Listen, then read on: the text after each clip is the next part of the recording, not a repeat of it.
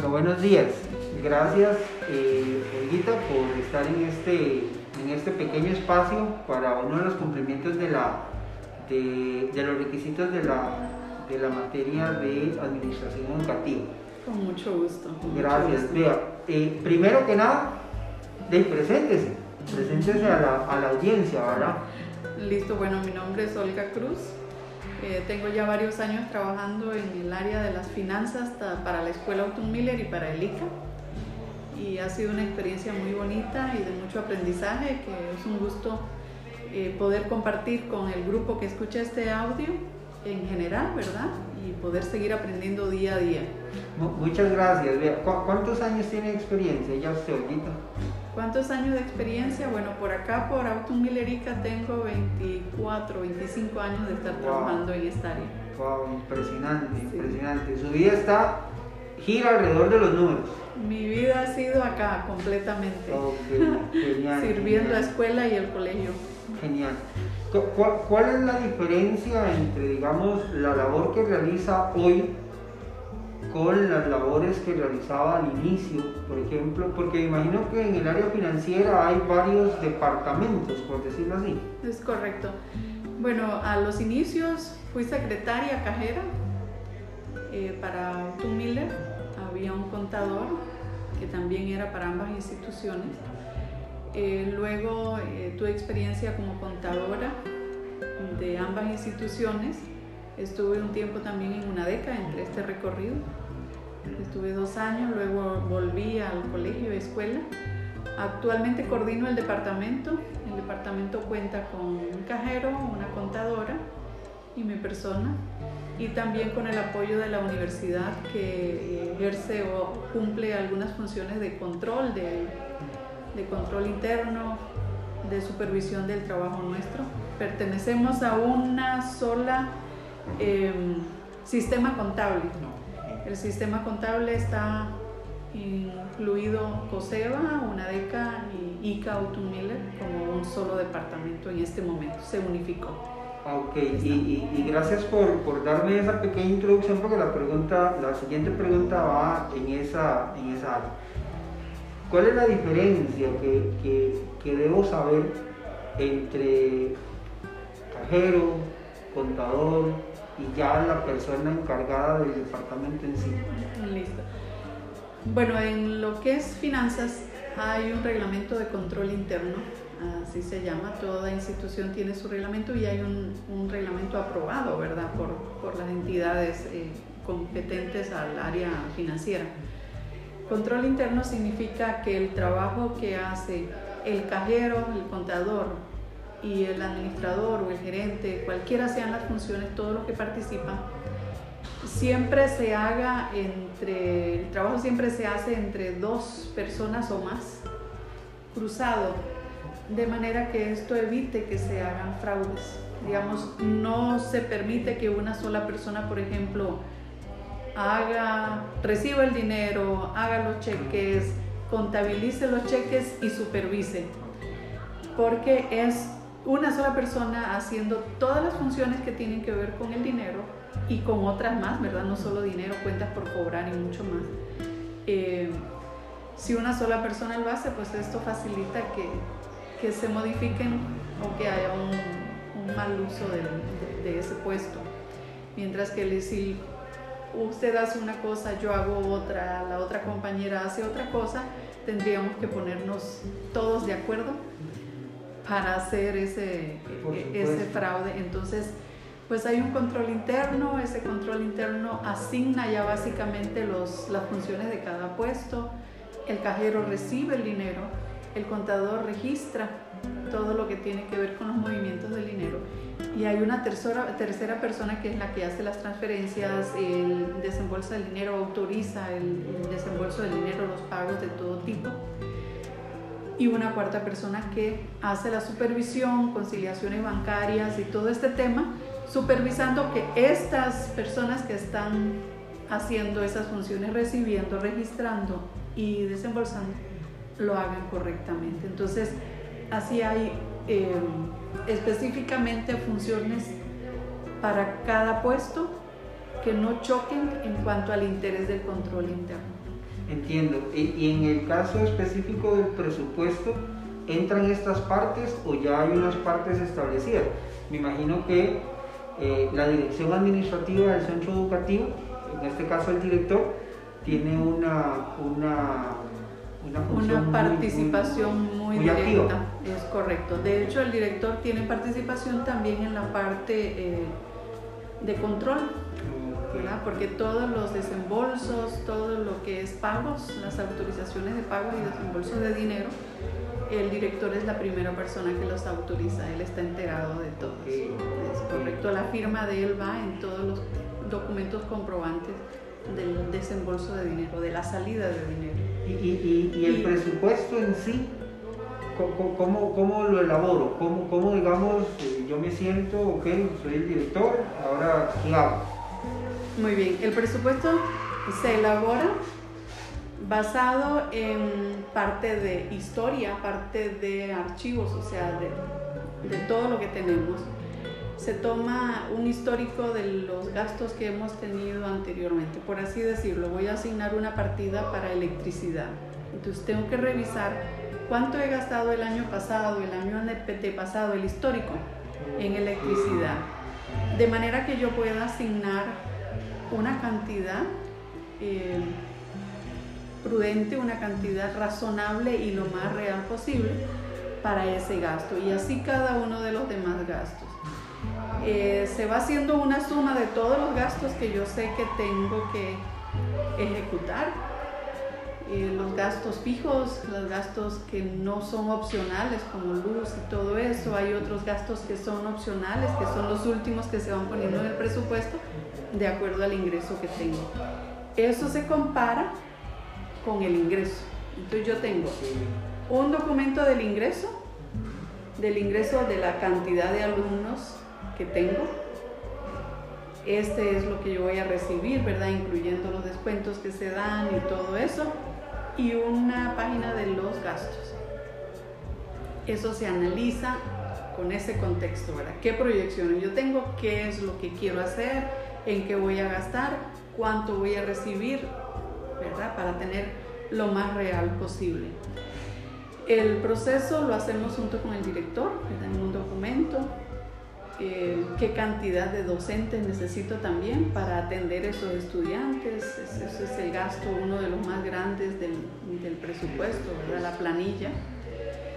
Y ese proceso lo hacemos con los directores, lo analizamos con la gerente financiera de la universidad, que es también una figura eh, supervisora nuestra, nosotros estamos supervisados por ellos, y una vez se analice, se revise bien y todo ese detalle, entonces lo, lo pasamos a la Junta Administrativa, lo presentamos a la Junta Administrativa, y la Junta Administrativa entonces analiza detalles finales y es aprobado o se sugiere que se vuelva a revisar, ¿verdad? Generalmente como ya ha ido revisado eh, por los diferentes niveles, pues generalmente la Junta Administrativa... siempre meter mero trámite. Exacto. Hay un detallito que no le mencioné antes, que también se hace antes de hacer el presupuesto, que gracias por, por ayudarme este año, es analizar costos de enseñanza de la competencia. De la competencia. Es correcto.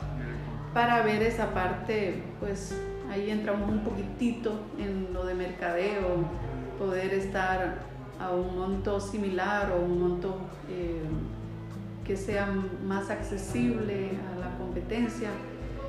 Y vamos buscando entonces los colegios que son nuestros pares, que ofrecen, tienen un programa similar o que tienen ofrecimientos similares al nuestro, viendo los costos de ellos para no irnos ni muy arriba ni muy abajo que se mantenga ahí dentro del mercado, ¿verdad? dentro del me, mercado. Me imagino que un precio muy excesivo nos va nos pone en automáticamente no, nos pone. Y un precio muy bajo también nos pone en desventaja porque generalmente cuando uno ve que algo es muy barato no lo relaciona con calidad. Entonces hay que mantener un equilibrio ahí entre una y otra cosa. Igual se analizan los, las tasas de inflación del, del país, ¿verdad? de manera que uno no se exceda a aumentar el costo muchísimo más de lo que la tasa de inflación o que las estadísticas muestran, ¿verdad? Entonces es un juego entre varias cosas, mucho de el histórico que tenemos acumulado, mucho de la competencia y pues analizar nuestros costos, nuestros gastos internamente. El, el, histórico es correcto. ¿Qué tanto histórico del año pasado para formar el presupuesto del próximo? Porque he visto, de hecho la experiencia me, me, ha hecho, ahora comprendo un poquito más, que digamos por esta, no, como después de vacaciones, comenzando agosto más o menos, se comienza a pedir por matrícula y demás, eso tiene que ver con la generación del presupuesto. Sí, claro, nosotros trabajamos el presupuesto, un presupuesto tentativo para votar los costos eh, a medio año. Se hace un presupuesto, se vota los costos. Ese presupuesto se revisa en enero ya cuando tengamos la matrícula confirmada, enero, febrero. Eh, generalmente finales de enero, principio de febrero, que es cuando nosotros ya podemos verificar esta la cantidad de estudiantes que alcanzamos. Eh, por eso se deja todos estos gastos que yo le digo que son manejables. O sea, yo puedo decir, sí puedo realizar este proyecto, no lo puedo realizar porque alcancé o no alcancé la cantidad de estudiantes. Y lo primero que se asigna pues son los gastos fijos, planillas, eh, electricidad y otros que yo no puedo evaluar. Me gusta, de hecho me gusta ese, ese concepto, gastos fijos, esos gastos que efectivamente no puedo sacar del así. Exacto. Eh, vamos a ver si me sale esta pregunta. Dentro del presupuesto o la generación del presupuesto tiene como objetivo el que no quede ese números rojos, o sea, que haya un déficit, ¿verdad?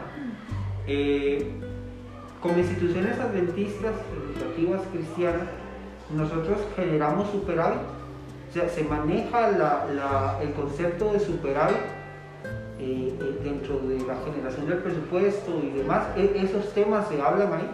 Bueno, nosotros somos en realidad una institución de servicio, de servicio y no lucrativo. Entonces, los, por costumbre, por política institucional de la Iglesia Adventista, los presupuestos no se cuadran con utilidad, con superávit. El mismo ingreso en gastos. En lo que sí se hace reservas es para desarrollo de algún proyecto ah, o cosas de ese tipo. Pero ganancias no, porque nosotros no repartimos ganancias entre accionistas no somos una institución con fines de lucro. Entonces no se maneja el superávit como se maneja en otras empresas o una utilidad, que es la utilidad que por políticas ya establecidas se reparte en todos los accionistas. Nosotros no tenemos accionistas, no tenemos, pero eh, si en algún momento se requiere, porque sí se requiere, ¿verdad? Es proyectos para desarrollo.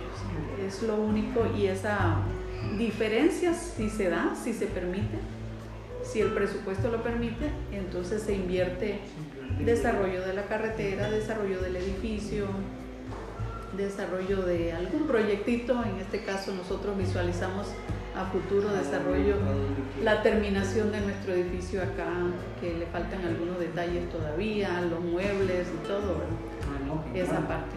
Genial. E, e, es que siempre, siempre eh, es una pregunta casi obligatoria, ¿verdad? Cuando se tocan temas de de, presupuestos por ahí, pero ya me queda claro eso, porque sí también tengo conocimiento de otros colegios que son privados, que ellos sí, las ganancias de sus dueños son, son bastante, bastante altas, ¿verdad? Son divididas entre los... Y son divididas entre los accionistas que, que, aparecen ahí. Le agradezco mucho su tiempo, de verdad. Eh, creo que, digamos, los, puntos más, más este, importantes con relación a este tema han quedado bastante, bastante claros. Y vieras qué interesante, Rita, porque eh, este proyecto que, que, nos puso a hacer la, la, la, maestra, de hecho la maestra es Saray. La maestra, la maestra Saray. Saray. Saray. Eh, Un saludo para Saray, la aprecio mucho. Gracias. Entonces vieras que esta modalidad que entrevisté al director y, y, de hecho en estas semanas tengo que entrevistar al profesor Bayo con, el, con la parte de, de capellanía. Eh, yo no tenía no tenía pensado la administración educativa, pero vieras que, que, que, me está como que llamando un poquitito la atención esa parte y con ustedes he aprendido bastante. Gracias por ese tiempo, porque vea, con todo esto que usted me acaba de explicar, sé que su vida es completamente ocupada. Entonces, ahí este, agradezco su tiempo y no sé si usted tiene algún mensaje tal vez para, para algún muchacho que va a escuchar este audio, eh, eh, que también quisiera, ¿verdad?, tomar ese, ese mismo rol. Yo no es que he tomado la decisión, pero sí me, me está llamando mucho la atención esta parte de, de, de la administración educativa. Es un mundo muy interesante, muy bonito. Es muy lindo poder servir en esta área. Es, sí, tiene sus momentos de estrés, ¿verdad? Pasamos momentos difíciles en la pandemia cuando todo estaba, pero en medio de todo Dios siempre está con las instituciones adventistas, hemos visto su mano en todo momento, nunca ha faltado. Eh, para nosotros uno de los testimonios más bonitos es la construcción de este edificio.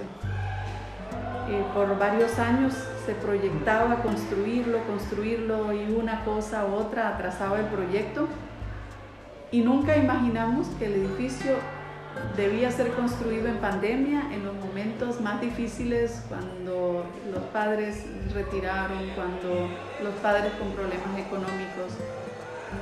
Pero allí se construyó en ese momento para honra y gloria de Dios y nunca nos faltó nada, nunca nos faltó nada. Entonces, en todo esto, no es fácil, hay muchas instituciones que pasan pruebas difíciles también, pero son instituciones de Dios y Dios se manifiesta cada día.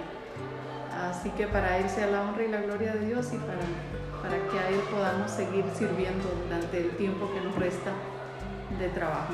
Muchas gracias y de verdad que Dios siga utilizándola porque sé que también Dios la utiliza, al igual que utiliza al director, utiliza la cartera, utiliza al contador Dios sigue utilizándola a usted para que ese trabajo que, dice usted y nos explicó de control interno, la toma de decisiones, estos recursos, para dónde van y demás, que Dios pueda seguir utilizándolo a usted y a los que están eh, con esta función para que realmente se tomen decisiones sabias, ¿verdad? Para que la educación adventista la tengamos por mucho más tiempo, ¿verdad? Y qué lindo saber que como institución aquí se puede eh, dar a conocer a Jesús a todas estas personas que nos dan el privilegio.